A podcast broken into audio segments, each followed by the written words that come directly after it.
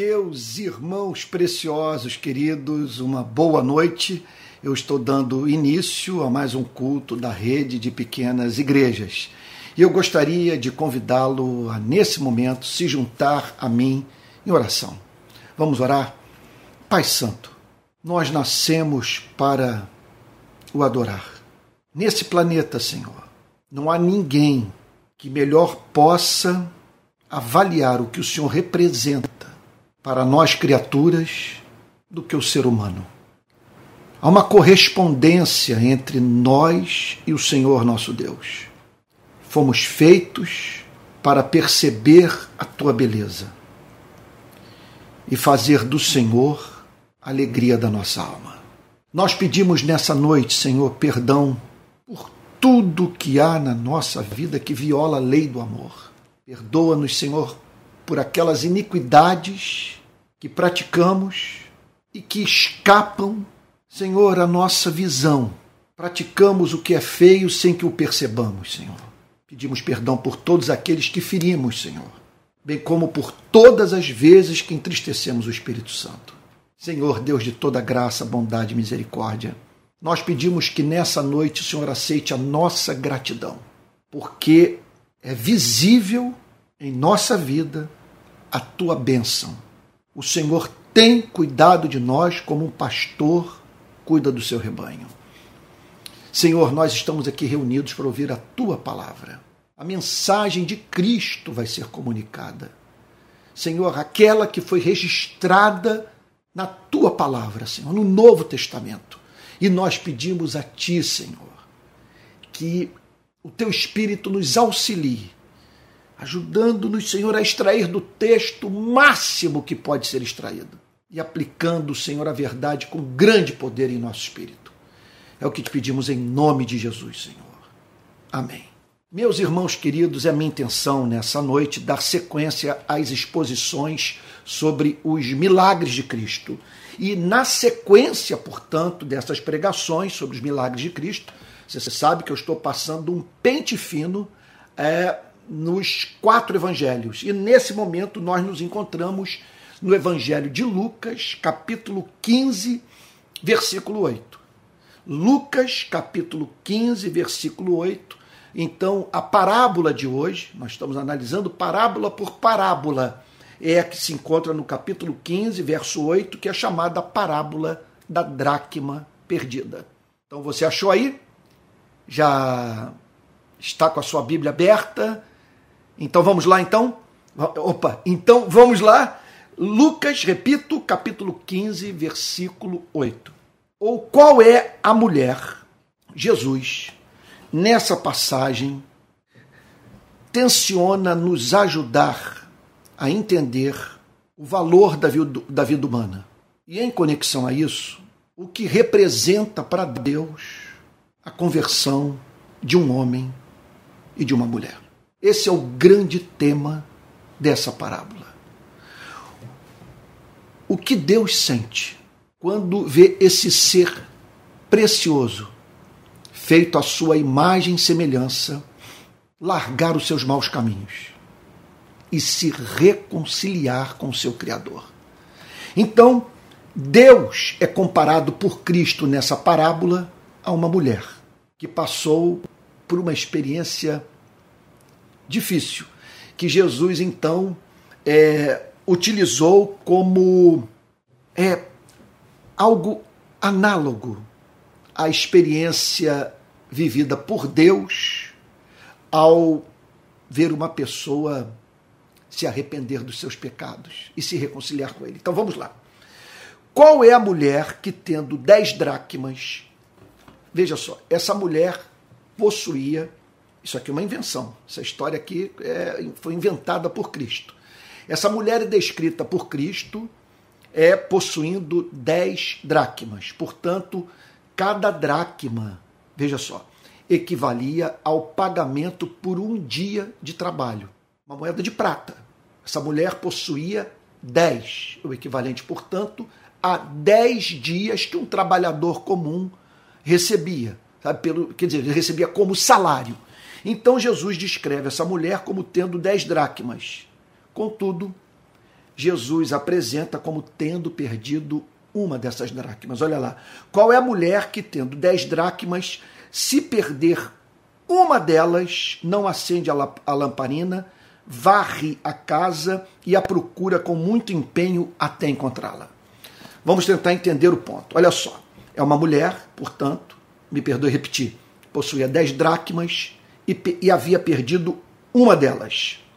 E Jesus diz o seguinte: que é inimaginável uma mulher que sabe que perdeu uma das aquelas dracmas dentro de casa, é inimaginável que ela se comporte de modo diferente dessa mulher trabalhadora.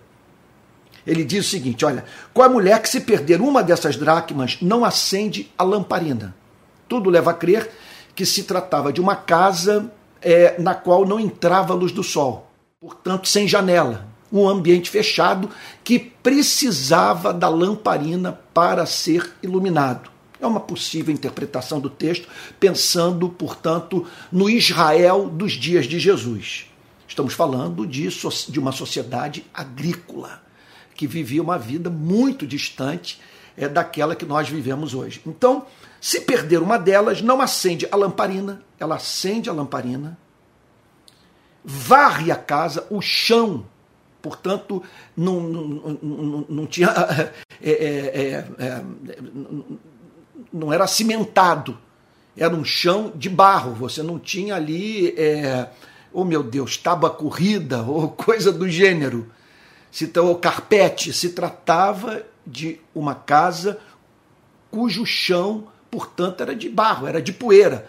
Daí, portanto, essa, essa, essa possível experiência de uma moeda cair e, portanto, é é, permanecer oculta aos olhos é, do seu proprietário, em razão, portanto, da quantidade de poeira no chão é, dentro de casa. Então, ela acende a lamparina, varre a casa, quer dizer, até a moeda reluzir, até ela aparecer. Tá bom? Então, a lamparina acesa, a casa ali, o chão, portanto, de barro sendo varrido, e ela procura, e essa mulher é descrita como procurando, procurando essa moeda com muito empenho até encontrá-la. Então, vamos lá. Eu tenho, eu tenho tanto desejo de ajudar aqueles que me ouvem a entenderem o sentido do texto que, que eu me torno muitas vezes prolixo e me enrolo na fala. Eu te peço perdão, conto com a sua paciência. Tá bom? Vamos lá. Essa mulher representa o Criador. Então, Jesus inventa essa história para ajudar os seus ouvintes a entenderem qual é a atitude de Deus em relação aos seres humanos que se perderam, que se afastaram do seu Criador, que caíram numa vida de egoísmo, de desamor, de indiferença para com Deus e é, falta de apreço pela vida do seu semelhante. Então, Jesus descreve essa mulher como possuindo dez dracmas, veja só, perde uma delas, e a despeito de terem registrado nove, ela é descrita por Cristo como trabalhando duro, a fim de encontrar o seu bem precioso que havia perdido. Então, essa mulher é descrita como se comportando como qualquer mulher do Israel dos dias de Jesus se comportaria. Acendendo a lamparina, varrendo o chão de barro e se empenhando até encontrar essa dracma. Portanto, essa passagem visa ressaltar algumas verdades teológicas.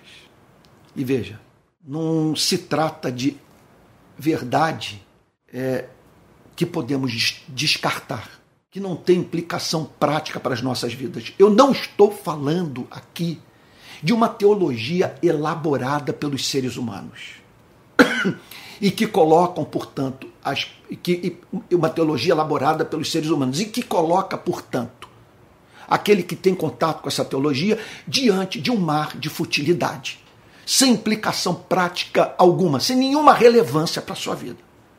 aquilo que Jesus trata, ou seja, a teologia que pode ser extraída dessa passagem, é a mais encantadora que você e eu podemos imaginar. Vamos lá. Primeiro lugar, estamos aqui ainda no versículo 8, depois nós vamos prosseguir. Os versos seguintes vão lançar muita luz sobre o que o Senhor Jesus está querendo comunicar nesse verso 8. Então, o que, que ele está falando aqui? Ele está falando, olha só, ele está falando, em primeiro lugar, de um ser precioso que se perdeu precioso aos olhos do seu Criador e que é descrito nessa parábola empenhado em ir ao encalço daquele que se perdeu até encontrá-lo. Tal como essa mulher foi descrita por Cristo como trabalhando duro para encontrar a dracma perdida, sem a mínima dúvida, Jesus descreve aqui a atividade divina do ponto de vista do seu desejo de resgatar a vida humana. Olha, permita-me dizer algo. Não é profundamente comovente você e eu sabermos que Deus se empenhou a fim de resgatar a sua e a minha vida? Aqui estamos nós com nossas imperfeições, certamente, mas inquietos com elas, querendo viver uma vida bela, uma vida reta. De onde surgiu esse desejo? Aqui estamos nós. Olhamos para Cristo e o temos como o lírio dos vales, a estrela da manhã, o grande amor das nossas vidas. Aqui estamos nós nesse culto. E, e, e, e afirmando que o Evangelho é o arrimo da nossa felicidade, é o fundamento da preservação da nossa saúde emocional. Nós só não enlouquecemos porque cremos. Aqui estamos nós, você e eu, seguros da nossa redenção, acreditando que Deus, no seu amor infinito, enviou seu Filho para nos redimir dos nossos pecados e que por isso, portanto, nós podemos nos considerar redimidos, porque Deus fez ampla provisão para a sua e para a minha redenção. Não temos mais medo de Moisés, não temos mais medo da lei, não temos mais medo do juízo final, sabe, do que fala a nossa consciência, do que prega o padre, o pastor, não temos mais medo do inferno, não temos mais medo dos demônios, e isso por porque nós acreditamos em Cristo e o amamos e fizemos dele o supremo bem da nossa vida. Como explicar esses sentimentos, essas convicções, essa esperança? Só existe uma explicação. E que explicação é essa? Somos melhores do que os demais que não creem? Temos mais neurônios? Um coração mais puro?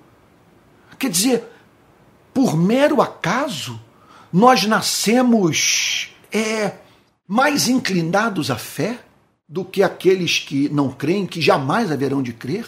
O que essa passagem declara é que você e eu só chegamos nesse ponto em que nós nos encontramos porque ele nos procurou. Olha, eu não quero aqui, eu não quero aqui é, é, ficar muito preocupado com o significado dessa lamparina, o significado dessa vassoura, Sabe, tudo que eu sei sabe, é que eu não posso me perder nesses detalhes. O que eu preciso é captar a essência da mensagem. O que Jesus quer comunicar para você e para mim. O que ele está dizendo é o seguinte: que toda conversão é fruto da ação de Deus, que nós só, nós só o amamos porque ele nos amou primeiro. E eu sei que muitas vezes nós, nós somos encontrados declarando esse tipo de coisa. Sabe, que está presente nas Sagradas Escrituras. Agora, uma coisa é você declarar, outra coisa é você é, é perceber a glória disso tudo. Você consegue pensar no, no Criador da nossa galáxia, pensando em você dizendo para si mesmo: Eu não vou deixá-lo se perder. Eu procurarei até encontrá-lo. Mobilizarei os céus para esse que se encontra perdido e, contudo, é objeto do meu amor, se converta e seja salvo. Então, observe é, é, essa. É claro que tudo isso aqui tem implicações evangelísticas extraordinárias. Porque Deus é descrito empenhado na nossa redenção. Como, como é conceber, como é, eu vou usar uma outra palavra, como tolerar uma igreja que não tenha compromisso com a evangelização do mundo. Quando, ao olharmos para esse texto, vemos o próprio Deus é, é focado na redenção do pecador. Então, o texto prossegue com Jesus dizendo no verso 9: E quando a encontra, ele descreve, portanto, essa mulher alcançando o seu objetivo. Ela acendeu a lamparina, varreu o chão, não deu descanso a si mesma, é, enquanto não encontrou a moeda, e ela é descrita no verso 9 como tendo a encontrado. E quando a encontra, reúne as amigas e vizinhas. Ela chama as amigas e as vizinhas para participarem da sua alegria. Era algo de fundamental importância para é, que ela puder, para que ela pudesse arcar com seu custo fixo. É uma interpretação que nós podemos fazer. Ela havia trabalhado duro por aquela moeda. Foi um dia, sabe, de, de dedicação, alguma espécie de atividade profissional. E ela, portanto, fez por merecer ganhar aquela dracma sabe? E, portanto, dentro do seu orçamento ali apertado, aquilo tinha um imenso valor para ela. Então, ali estava envolvido o seu tempo dedicado à aquisição daquela dracma e o que aquela dracma representava para aquela mulher do ponto de vista do suprimento das suas necessidades básicas. Então, por isso ela é descrita por Cristo como chamando as amigas vizinhas, uma comunidade agrícola, uma casinha ali do lado da outra, tá bom? Ela chama as amigas de, e, a fim de lhes dizer: Olha, alegrem-se comigo. Vocês sabem aquela minha preocupação que eu havia compartilhado com vocês? Sabe? Aquele dinheirinho que, que, que ia me fazer uma falta tremenda. Pois bem, olha, alegrem-se comigo, porque achei a dracma que eu tinha perdido. Alegrem-se comigo, porque achei a dracma que havia perdido. Ela havia falado o texto nos leva a entender assim. Ela havia comunicado, repito, história inventada por Cristo. Ela havia, portanto, comunicado às suas amigas a sua dificuldade. Ela havia perdido o dízimo, sabe, do, do daquilo que havia é, arrecadado com o seu trabalho. Dez dracmas, então havia perdido uma. E, portanto, envidou esforços a fim de reencontrar a sua dracma. Isso depois de ter falado com aquelas mulheres sobre a, a, a dificuldade que estava enfrentando. Certamente, os temores que estavam envolvidos na, na falta daquele recurso, sabe, que permitiria com que ela, ela, ela, ela, ela, ela é, é, arcasse, oh meu Deus, que ela que permitiria a ela pagar aqui as suas contas, falando num português bastante simples. Então, portanto, Jesus está dizendo o seguinte: olhe para a alegria dessa mulher, olhe para a alegria dessas suas amigas, dessas suas vizinhas. Olhe para essa cena.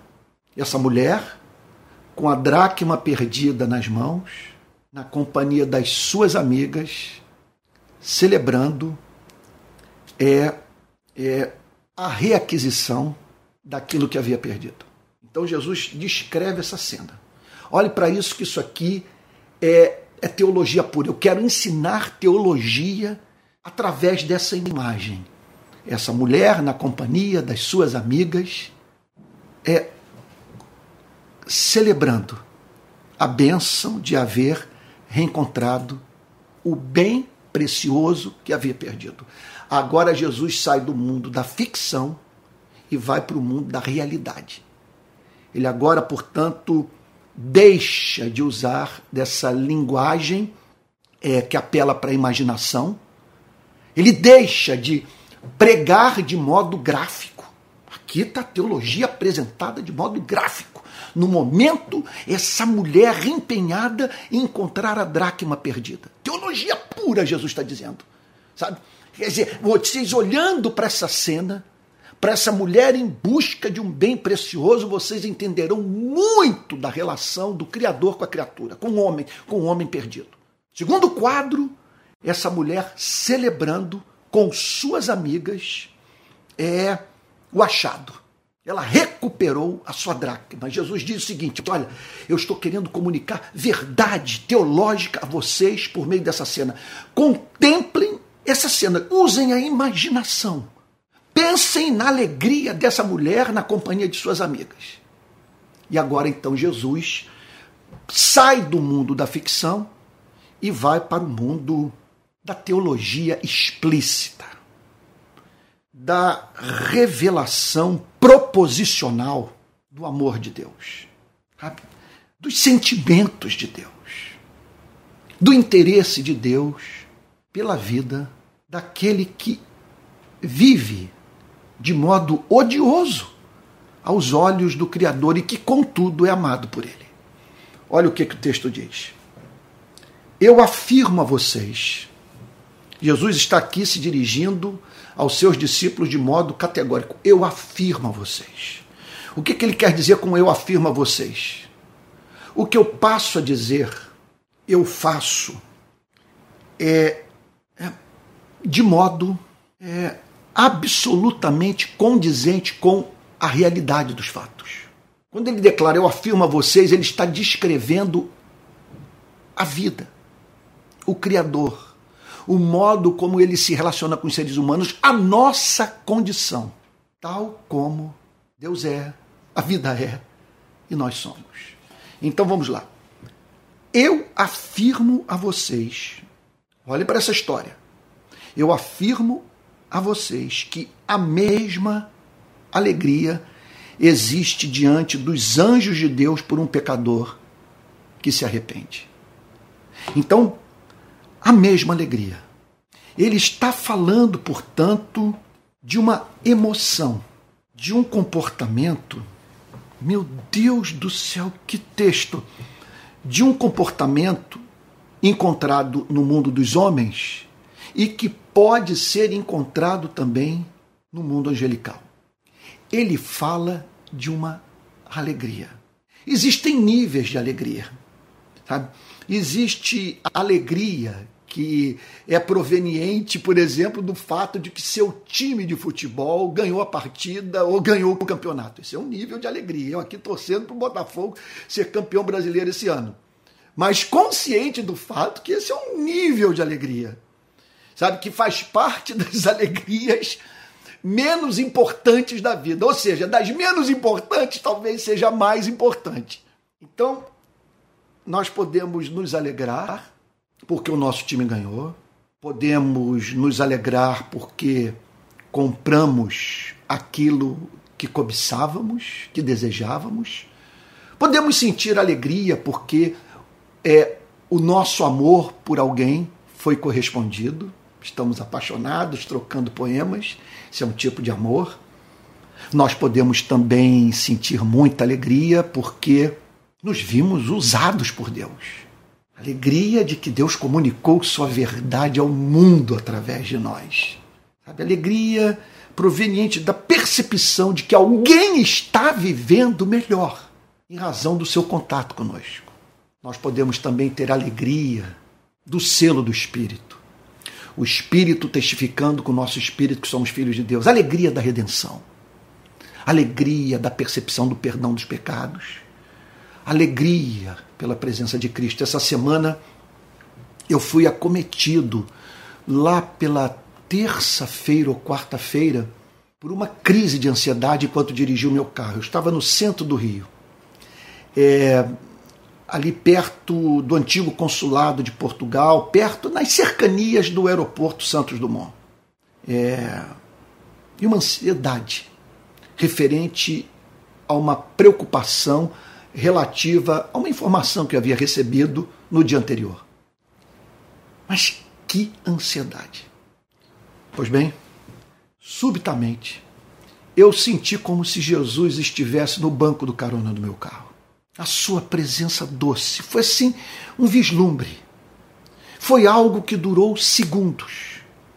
Porque subitamente eu fui levado a pensar na companhia doce de Jesus e no fato de que eu o terei ao meu lado, haja o que houver, sabe? e que nele eu encontro muito mais do que tudo que preciso para ser feliz. Que ele é o fiador da minha redenção e que ele se preocupa com tudo aquilo que preocupa a mim. Eu senti muita alegria. Alegria de você perceber, de você ter um contato com a beleza de Deus, de simplesmente o Espírito Santo é, abrir os céus para você. Sabe, e em segundos você você contemplar a beleza da santidade do Criador.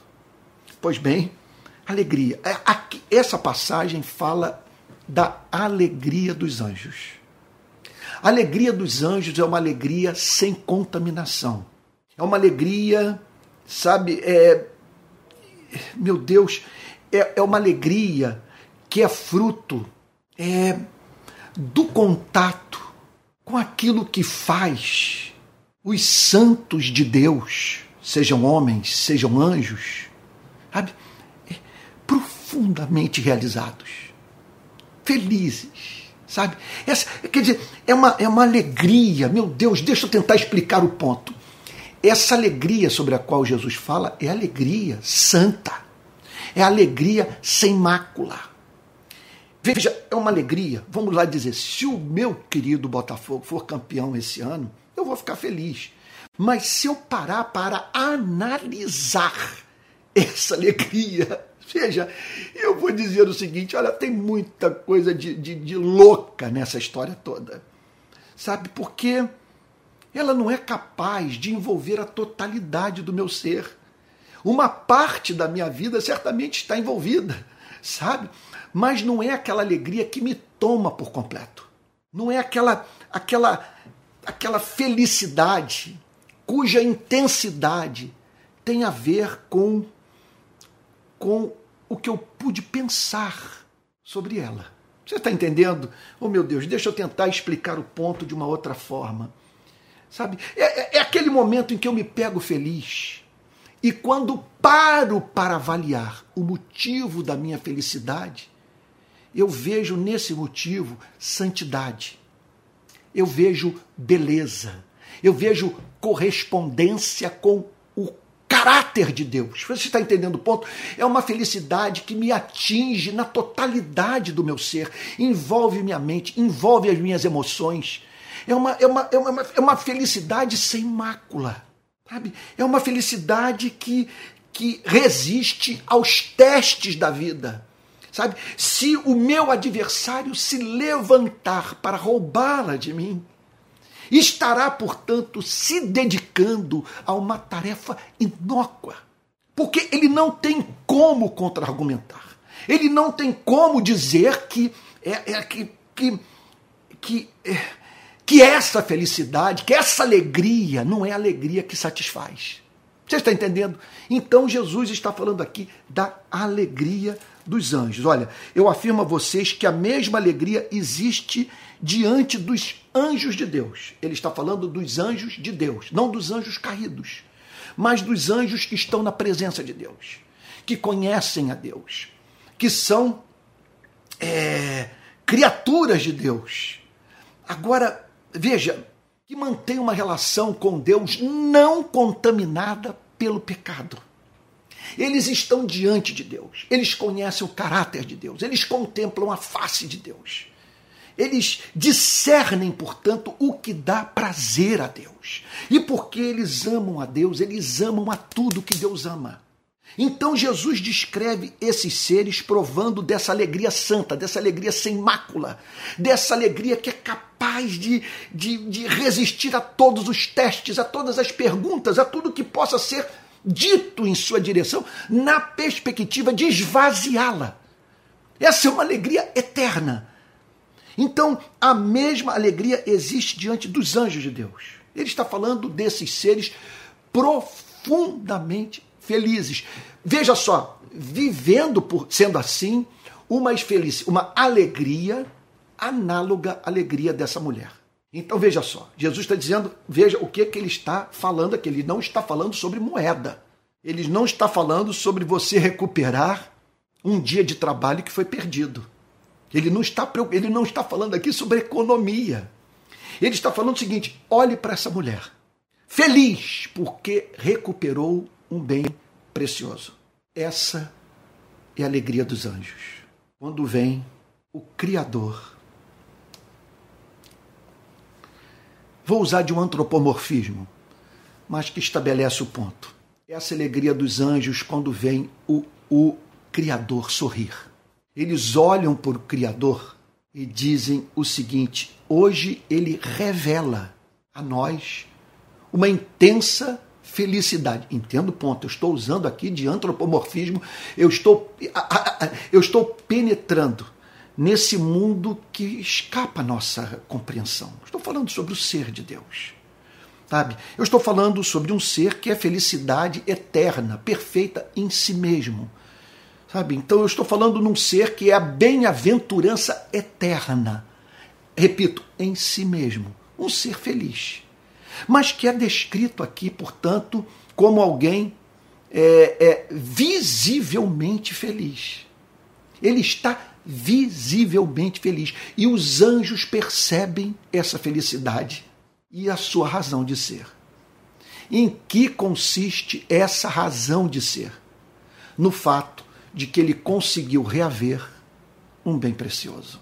E quando os anjos, portanto, percebem que alguém foi demovido pela graça divina do seu mau caminho, abandonou a vida de desamor e passou a viver para a glória de Deus em amor. Jesus descreve, portanto, uma intensa felicidade no mundo celestial. Meu Deus, é tanta coisa para falar sobre isso. É, uma, é, é, um mundo de informação sobre Deus, sobre os anjos, sobre o homem. Olha lá, a mesma alegria existe do, diante dos anjos de Deus por um pecador que se arrepende. Vamos lá, eu nem sei para onde, por onde começar para concluir a minha mensagem. Eu falo isso com toda honestidade. Vamos lá. Deus está feliz. Os anjos estão felizes. Deus é visto transbordando de alegria. E os anjos participam da alegria do Criador. E qual é o motivo? Um bem precioso foi recuperado por Deus. Mas sobre o que Jesus está falando? Ele está falando sobre a experiência do pecador que se arrependeu. Vamos lá. Que essa passagem quer nos ensinar? Que conversões acontecem e eu estou precisando demais de crer nisso. De 2018 para cá, essa foi a maior tentação do meu ministério. Qual a tentação? De não crer na transformação humana. Eu vi a igreja cometer tanta loucura nesse país e, e nada diferente do que está em curso agora. Quando você vê parte da igreja se silenciando diante de atentado terrorista. E parte da igreja celebrando bombardeio que estraçalha crianças. Então, quando você olha para aquele templo cheio, cheio de canalhas, aquelas mãos levantadas, até mesmo aquelas lágrimas sendo derramadas durante a cantoria, sabe? e vê aquela mesma pessoa defendendo a morte, celebrando a violência, desejando a guerra, se comportando de forma, sabe, totalmente estúpida nas redes sociais. Sabe, está entre as que mais mentem, as que mais ofendem, as que mais passam adiante mentira. Quando você olha para isso, você diz o seguinte: um homem não muda. Sabe, o homem simplesmente, quando essa pessoa entra na igreja, Sabe? Ela entra como entra num shopping center. Ela entra para ter as suas necessidades atendidas. E ela só deixa passar, ela só é levada a crer naquilo que a interessa. E odeia ser contrariada. E contrariada não pelo pastor, contrariada pelo próprio Deus. E aí eu me deparo com uma passagem como essa, que fala sobre a possibilidade do pecador se arrepender. Quem é o pecador? O pecador é aquele que vive uma vida odiosa aos olhos de Deus. O pecador é o egoísta, sabe? O pecador é aquele que não vê excelência em Deus. Não se encanta com o ser e os atributos de Deus. Quem é o pecador? O pecador é aquele que olha para essa guerra e continua dormindo bem. Nada o abala, nada o inquieta. Ele é capaz de comprar cerveja. Ele é capaz de mandar, sabe, de fazer pipoca e ficar diante da televisão vendo as cenas desse espetáculo hollywoodiano. Veja que na ponta representa osso real quebrado, pais reais enterrando filhos reais, mães em desespero, famílias inteiras aguardando o retorno dos que foram sequestrados. Meu Deus do céu. Então esse é o pecador. Pe pecador é esse. Sabe? É que num cenário como esse escolhe um lado. Sabe? E simplesmente tolera tudo, todos os males que esse lado que ele escolheu defender pratica. Então esse é o pecador. Ele não teme a Deus. Os seus pés são velozes para derramar sangue inocente. Ele tem uma propensão à vingança, ao ódio, à morte. Quer dizer, a, a, a, ele tende a a priori interpretar os fatos da forma mais negativa possível, encontrando neles motivo para a expressão do seu ódio. Ele é um pecador. Ele não vive a vida que Deus vive. Ele não vive uma vida agradável a Deus. Ele é pecador. Contudo, Jesus o descreve. Isso para mim é alguma coisa que é difícil de entender, mas é ensinado pelas Sagradas Escrituras. Jesus descreve esse ser liso, malandro, maligno, egoísta, como precioso aos olhos de Deus. E causa intensa alegria aos céus, diz o Senhor Jesus, quando esse pecador se arrepende. Que significa o seguinte: quando esse pecador passa por uma real transformação de vida. Quando ele tem consciência do seu pecado, por ele chora, sabe? Dele se arrepende e parte para a presença de Deus contrito, clamando por perdão e pelo recebimento de um coração puro. É, é, é, uma das expressões mais lindas desse arrependimento nós encontramos na vida de Davi. Que após o adultério com Batseba, ele vai para a cama com a mulher de um dos homens mais excelentes de Israel.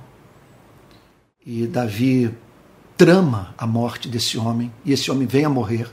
Então, depois de estar envolvido com homicídio e ter praticado adultério, Davi, após ser confrontado pelo profeta Natã, redige o Salmo 51, no qual ele diz: Senhor, restitui alegria na minha vida da tua salvação. Eu perdi, eu perdi o prazer de viver. Estou sobrecarregado de culpa. E eu imploro a ti: cria em mim um coração puro. Renova em mim um espírito reto e por, e por graça não me expulses da tua presença e não retire o Espírito Santo de mim. Então, isso pode acontecer. É o que eu espero que aconteça nas igrejas do nosso país que estão precisando de arrependimento. É o que eu espero que aconteça na nossa sociedade. É o que eu espero que aconteça no mundo, que você e eu devemos esperar. Sabe? Esse arrependimento, que é esse pesar profundo é, por haver pecado contra a verdade, contra o coração de Deus, contra o amor, contra o que é santo, contra o que é justo, contra o que é belo. Pecador que se arrepende. Então, sendo assim, é possível uma conversão ocorrer. E ela só é consumada quando o pecador se arrepende, quando ele muda de vida.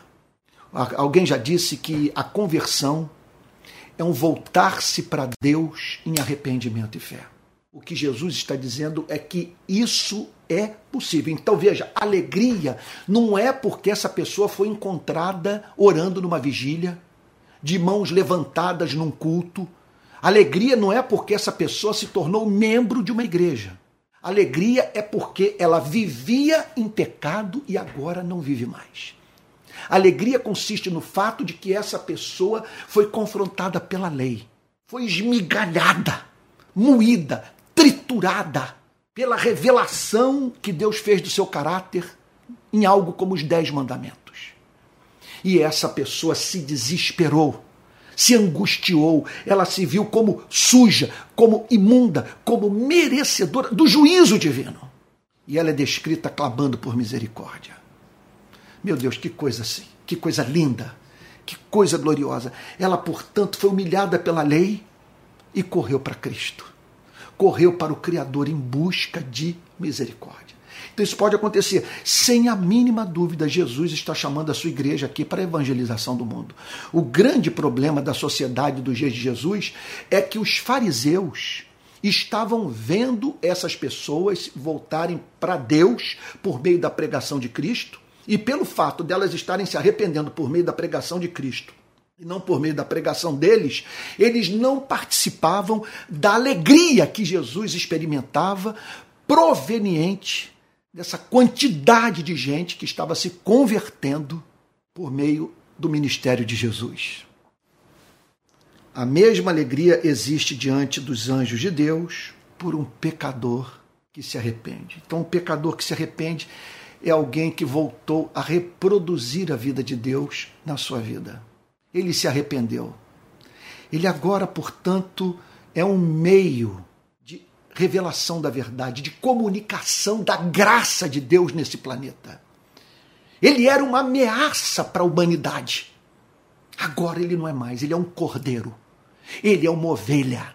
Ele pertence ao rebanho de Jesus. Ele não. Veja, ele. ele, ele é, ninguém precisa se relacionar com ele como se estivesse se relacionando com uma serpente. Sabe?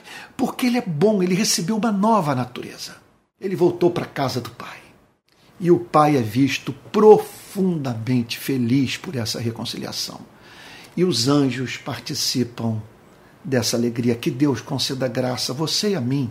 Olha, para três coisas. Vamos lá. Primeira, primeira delas, que Deus conceda graça a você e a mim para entendermos o que você e eu representamos para Deus. O quanto Ele investiu na nossa conversão sabe?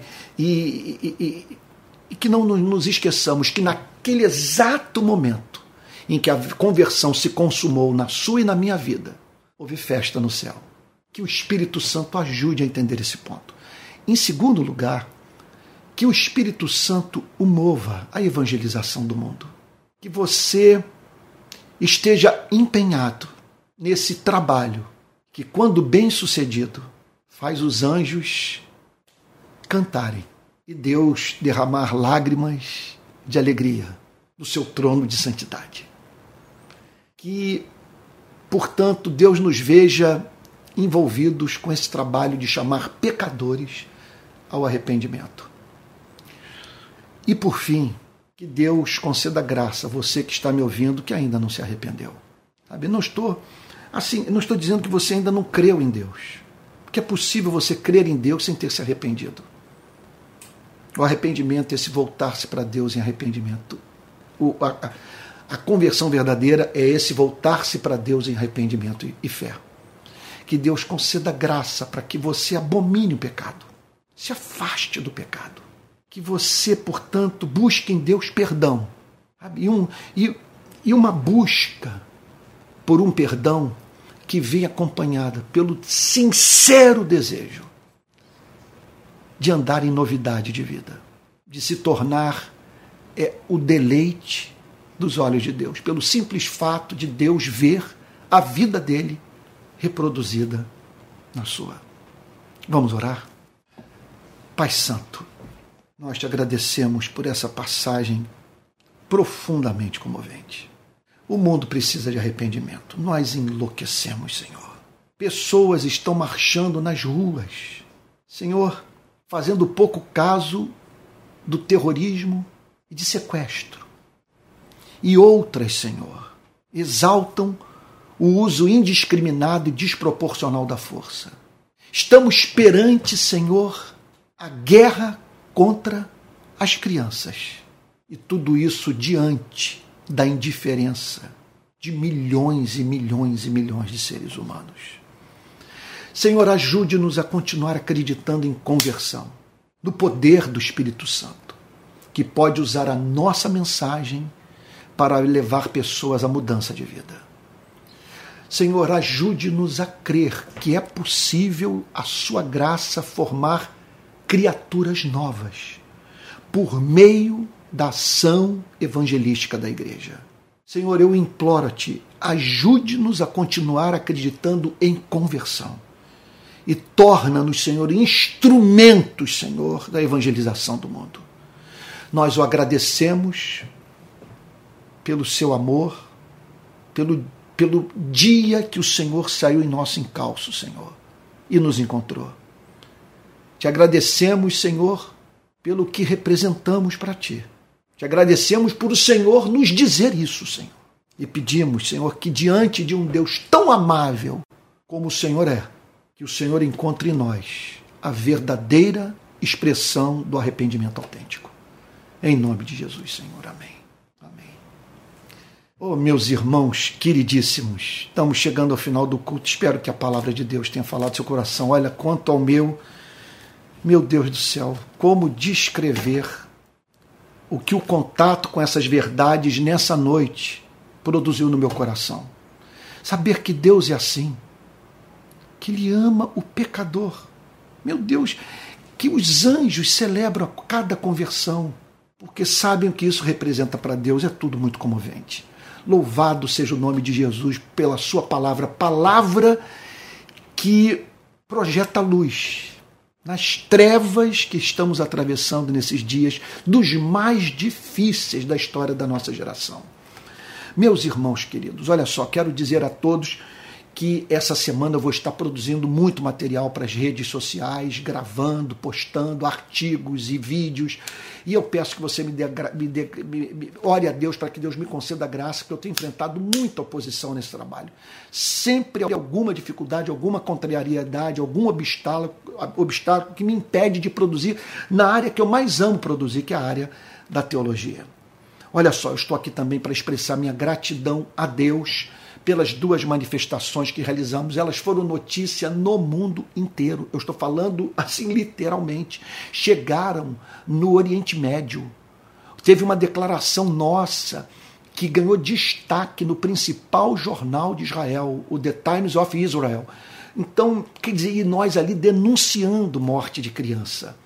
E, portanto, nessas duas manifestações, apresentando um compromisso simétrico com a justiça condenando a guerra e condenando o terrorismo.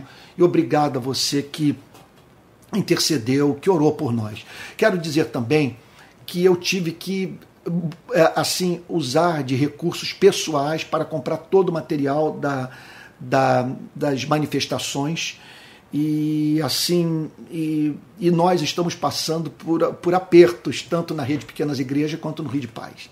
Então, é, caso você possa contribuir, tá bom? Eu, deixo, eu vou deixar né, no final desse vídeo o, o, o, o, Pix que eu estou usando, que é o palavraplena.gmail.com.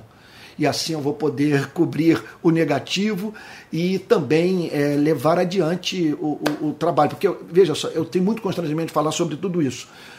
Porém, a Bíblia declara que aqueles que são abençoados pelo trabalho dos pregadores é, devem, por amor grato, é, ajudar esses pregadores a viabilizarem seu ministério. Então, eu estou. É, já faz mais de um ano que o meu soldo foi cortado pela metade de uma instituição que me mantinha, cortou pela metade a minha ajuda, e a partir do mês que vem não vai me dar mais nada. Então, estou precisando de sair em busca do meu sustento. E o valor de ser mantido mantido pelos irmãos que confiam em mim no meu trabalho, é que isso me dá muita independência no meu trabalho. Então, eu não tenho problema nenhum de desagradar a esquerda, de desagradar a direita. Nenhum problema de defender palestinos e defender israelenses. Sabe? Essa independência é central para o exercício de um ministério profético. Eu sei que, independente de, ter, de recursos, eu abri mão de muita coisa em razão da sujeição à minha consciência. Mas é claro que se eu puder estar nessa batalha, sabe, do lado da verdade, mesmo que eu é, é, é perca é, seguidores, mesmo que perca amigos, sabe? E, e, veja só, mas podendo botar o pão dentro de casa vai ser muito melhor, tá bom? Então é isso, caso você possa ajudar, palavraplena.gmail.com. Se eu não estivesse precisando de ajuda, eu não estaria tocando nesse ponto, tá bom? É, então, meu Deus, é isso. Olha, todo domingo eu estou pregando. Veja, quem diz que eu só falo sobre política, não estou pregando evangelho, isso é uma injustiça. Todo domingo eu estou pregando aqui, expondo as Sagradas Escrituras. Domingo às 10 da manhã, culto transmitido lá do centro de Niterói, rua Andrade Neves, número 31, todo domingo 10 e meia, o nosso culto ali no centro de Niterói é transmitido para tudo que é canto. E à noite é transmitido aqui da biblioteca da minha casa. Quero também dizer a você que de vez em quando você vai ver as mensagens desse culto da noite é, ser transmitidas é, pelo modo de, de, de mensagem gravada. Porque entra agora o verão há muito temporal na região onde eu moro, Rio, na região metropolitana do Rio de Janeiro, queda de árvore e eu fico sem conexão e eu não quero viver a experiência que eu já vivi em outras ocasiões de de repente a mensagem ser interrompida no meio por falta de energia ou por outros motivos mais, tá bom? Às vezes uma queda. Ainda agora minha mulher falou, olha, você vai gravar, mas aqui a, a a nossa filhinha, está reclamando que está vendo muita oscilação na transmissão e graças a Deus, Deus permitiu, contudo, que a mensagem de hoje não fosse interrompida. Então é isso, peço oração, porque assim continuo sendo objeto de muito ataque, de muita maldade, de muita inverdade quero dizer a você do fundo do meu coração que continuo crendo na palavra de Deus, no Evangelho de Cristo, sabe? Subscrevendo as confissões de fé reformadas, sabe? Subscrevendo o credo apostólico, crendo no retorno do nosso Salvador, sabe? Não sou liberal em teologia e procuro por isso fugir desses extremos político-ideológicos que fazem, portanto, com que a igreja perca em beleza e em autoridade profética. É isso, tá bom? Olha, espero que Deus tenha abençoado muito, repito, a sua vida nessa pregação. Vamos receber a bênção apostólica e após, portanto, a, essa mensagem, você vai poder o link, vai poder divulgar o, essa mensagem entre seus parentes e amigos, tá bom? Vai ficar disponível. E também eu vou botar ali algumas informações sobre contribuição, sobre também é, a conta da rede de pequenas igrejas, tá bom? E entre outras, o meu site para que você tenha acesso ao material que eu estou produzindo, tá bom? Então é isso. Vamos receber a bênção apostólica e que a graça do nosso Senhor e Salvador Jesus Cristo, o amor de Deus o Pai e a comunhão do Espírito Santo sejam com cada um de vocês, desde agora e para todos sempre. Amém. Fique com Jesus, um bom restante de domingo, tá bom? E até o próximo domingo, pela misericórdia divina. Deus o abençoe e o guarde, tá bom?